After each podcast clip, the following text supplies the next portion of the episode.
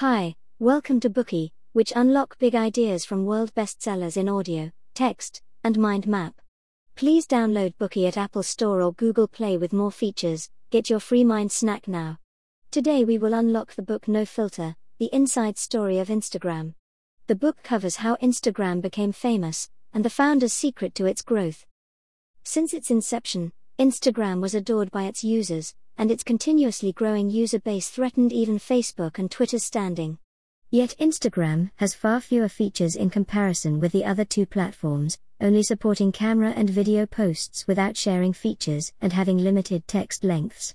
But it's this simple to use platform with streamlined content that has more than a billion users. Although Instagram has long since been acquired by Facebook, it has not become crowded with features like that platform. Its founders Kevin Systrom and Mike Krieger persevered in creating a delicate product that shapes popular trends by recommending quality users and quality content. This strategy successfully distinguished Instagram from other social media platforms. People use Instagram to upload a variety of photos such as food, selfies, scenery, even traveling to check in at some shops just to take pictures. Taking photos of food before eating has become the habit of many users, through which Instagram's amazing social influence can be observed. So, why does Instagram have such a large influence?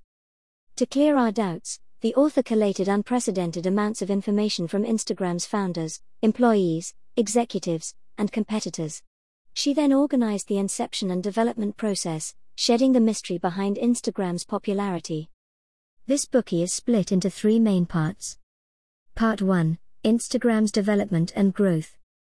Part 2 Instagram's uniqueness. Part 3 Instagram's value and influence. Part 1 Instagram's development and growth. Let's first look at a few important milestones that determined Instagram's growth. In the early days of Facebook's inception, CEO Mark Zuckerberg invited a Stanford University student to participate in his entrepreneurial project and be responsible for creating Facebook's photo function. This person was Kevin Systrom, who later founded Instagram. At that time, Systrom was studying management science and engineering at Stanford University, and took a research module related to entrepreneurship. In his spare time, Systrom liked filming and developed Photobox, a website allowing people to upload and share large images and files. Zuckerberg was very interested in this website and wanted to invite its founder to join Facebook. However, instead of joining Facebook and making a lot of money, Systrom was more interested in graduating from Stanford with first class honors. So he declined Zuckerberg and went to study in Florence, Italy for his third year's winter term. In Florence, Systrom was impressed by the charm of Italian handicrafts and learned to make wine, sew leather shoes, and make cappuccino. He also hopped between cafes, using an old plastic camera to capture the blurry and out of focus beauty everywhere he went. This experience in Italy seems to be more in line with Systrom's interests. He felt more passion for the arts, history, and photography rather than joining a technology startup and using technology to change the world. This alignment of his interest would later affect Instagram's brand tone and operating strategy for a long time to come. After returning from Florence, Systrom began refining himself by joining different companies to gather experience, including Twitter's predecessor, Odeo, and Google. He also worked part time as a product manager in a small startup and learned how to make mobile apps by self teaching in coffee shops. Since Apple launched the iPhone, many software companies launched mobile programs, from large applications like Facebook to many smaller, fun gadgets. Systrom thought he could give it a try too. Although he did not have any coding background and only knew how to make mobile web pages, Systrom felt that his broad knowledge could make up for technical deficiencies and win the public through creativity.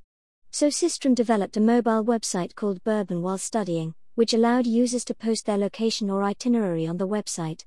If the user's friends saw it and were interested in the itinerary, they could also join in.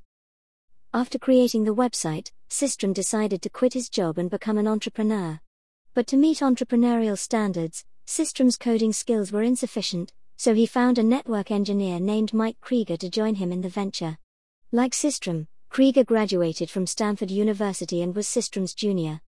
They met at a social event and Krieger became one of Burbn's first testers shortly after. Krieger liked Burbn and working with Systrom, so the two got along right away. They successfully acquired several investors due to Systrom's charisma, But a problem continued to plague them. Several potential investors were skeptical of the application they developed. This led them to reflect are their products practical enough to capture the public majority interest? The answer was no. They could only attract young people, so they had to reposition the product. They conducted a detailed analysis of the reasons why people liked Burbn and discovered that there was a big market in the photography industry, so they decided to simplify the features and focus on photos. They created an application that can publish photos from mobile phones where users didn't need to think about text content and could post photos directly. By swiping up and down the interface, they could browse other users' photos and even follow accounts of strangers they like. To overcome the problem of slow mobile network speeds, they reduced the pixels of the photos as much as possible and limited the dimensions of the photos to a square. At the same time, they absorbed the essence of Twitter and Facebook and introduced a like feature and displayed the number of followers of each user. The improved application became simple and easy to operate.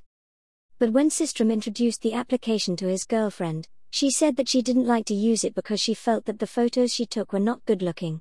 This inspired Systrom to add a filter feature to the application, allowing users to beautify their photo after taking it. After adding the filter, the application features were complete.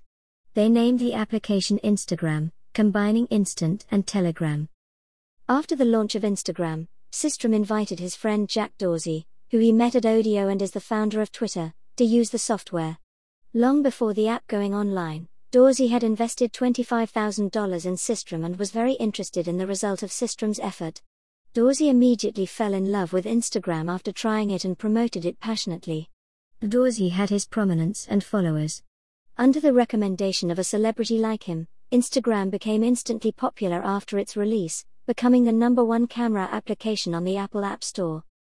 With Instagram's continuously expanding user base, Twitter and Facebook threw offers to Systrom and Krieger. Mark Zuckerberg promised that after acquiring Instagram, they could fully maintain their independence, development, and decision making.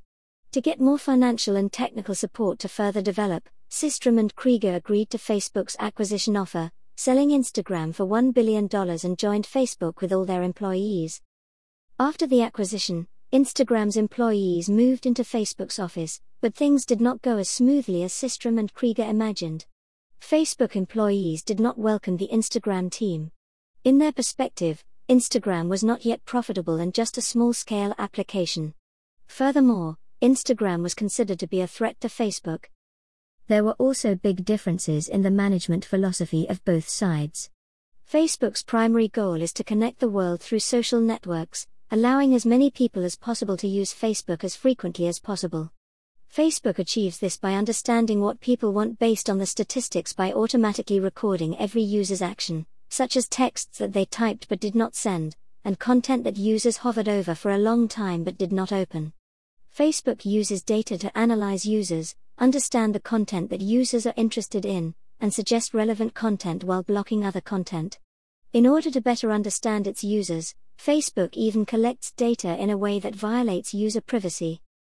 Conversely, Instagram wants to maintain information autonomy with the right of users to choose content on their own. Instagram's team hopes to help users discover new interests so that users can broaden their horizons and see the world from different perspectives. Instagram's team disagreed with Facebook deliberately catering to users' interests and breaching user privacy to collect data. Zuckerberg once made a suggestion to Instagram, asking them to allow users to tag their friends in photos and then use software to explore these tags and obtain the email addresses of the tagged users. Then users would be emailed to remind them that they were tagged in the photos in order to attract them to log into Facebook. But Systrom didn't want to attract users in this way, insisting on and eventually adding the tag feature in Instagram's way. It can be said that the ideological conflicts between breaching privacy and information autonomy are the fundamental difference between Facebook and Instagram. After being acquired, Instagram maintained the autonomy of its operations and could do things in its own style. But when Instagram's user base continued to grow, Facebook saw the profitability of these users. Zuckerberg's new demand from Instagram was for Instagram to increase the frequency of advertising in order to generate revenue from users. Before this, to maintain the unique characteristics of Instagram, Systrom placed great emphasis on the quality of advertisements. He requested that all advertisements must be printed out and sent to his office, where he personally reviewed them before publishing. The Instagram team would also instruct advertisers on how to use popular hashtags and visual aesthetics to ensure every advertisement fits the Instagram style. But this pace was too slow for Facebook, and Zuckerberg couldn't wait that long.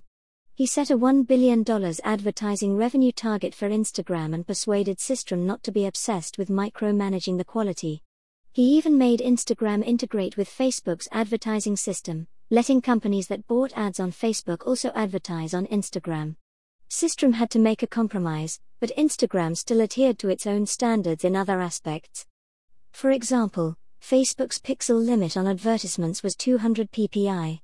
Through the efforts of Instagram, this limit was increased to 600 ppi so that they can display higher definition and more appealing advertisement images. While Instagram was developing rapidly, Facebook was facing reduced user activity and reduced trust in the application. Zuckerberg felt threatened after finding that Instagram was robbing Facebook of their users' attention and cannibalizing their market. He acted like he had forgotten that he is also the owner of Instagram. Especially after Instagram accrued 1 billion users, Facebook became even warier of them. They restricted Instagram's recruitment rights, reduced the number of employees Instagram could hire, disabled the Facebook option to link directly to Instagram, and even stopped all support for Instagram. After losing Facebook support, Instagram experienced a brief growth slowdown but recovered shortly after. It's also during this period when its two founders finally tendered their resignations six years after joining Facebook. This concludes Part 1. We learned about the creation and development of Instagram, and gained a deeper understanding of the conflicts in ideology and internal struggles that Instagram faced after being acquired by Facebook. Today we are just sharing limited content. To unlock more key insights of world class bestseller, please download our app. Just search for BOOKEY at Apple Store or Google Play, get your free mind snack now.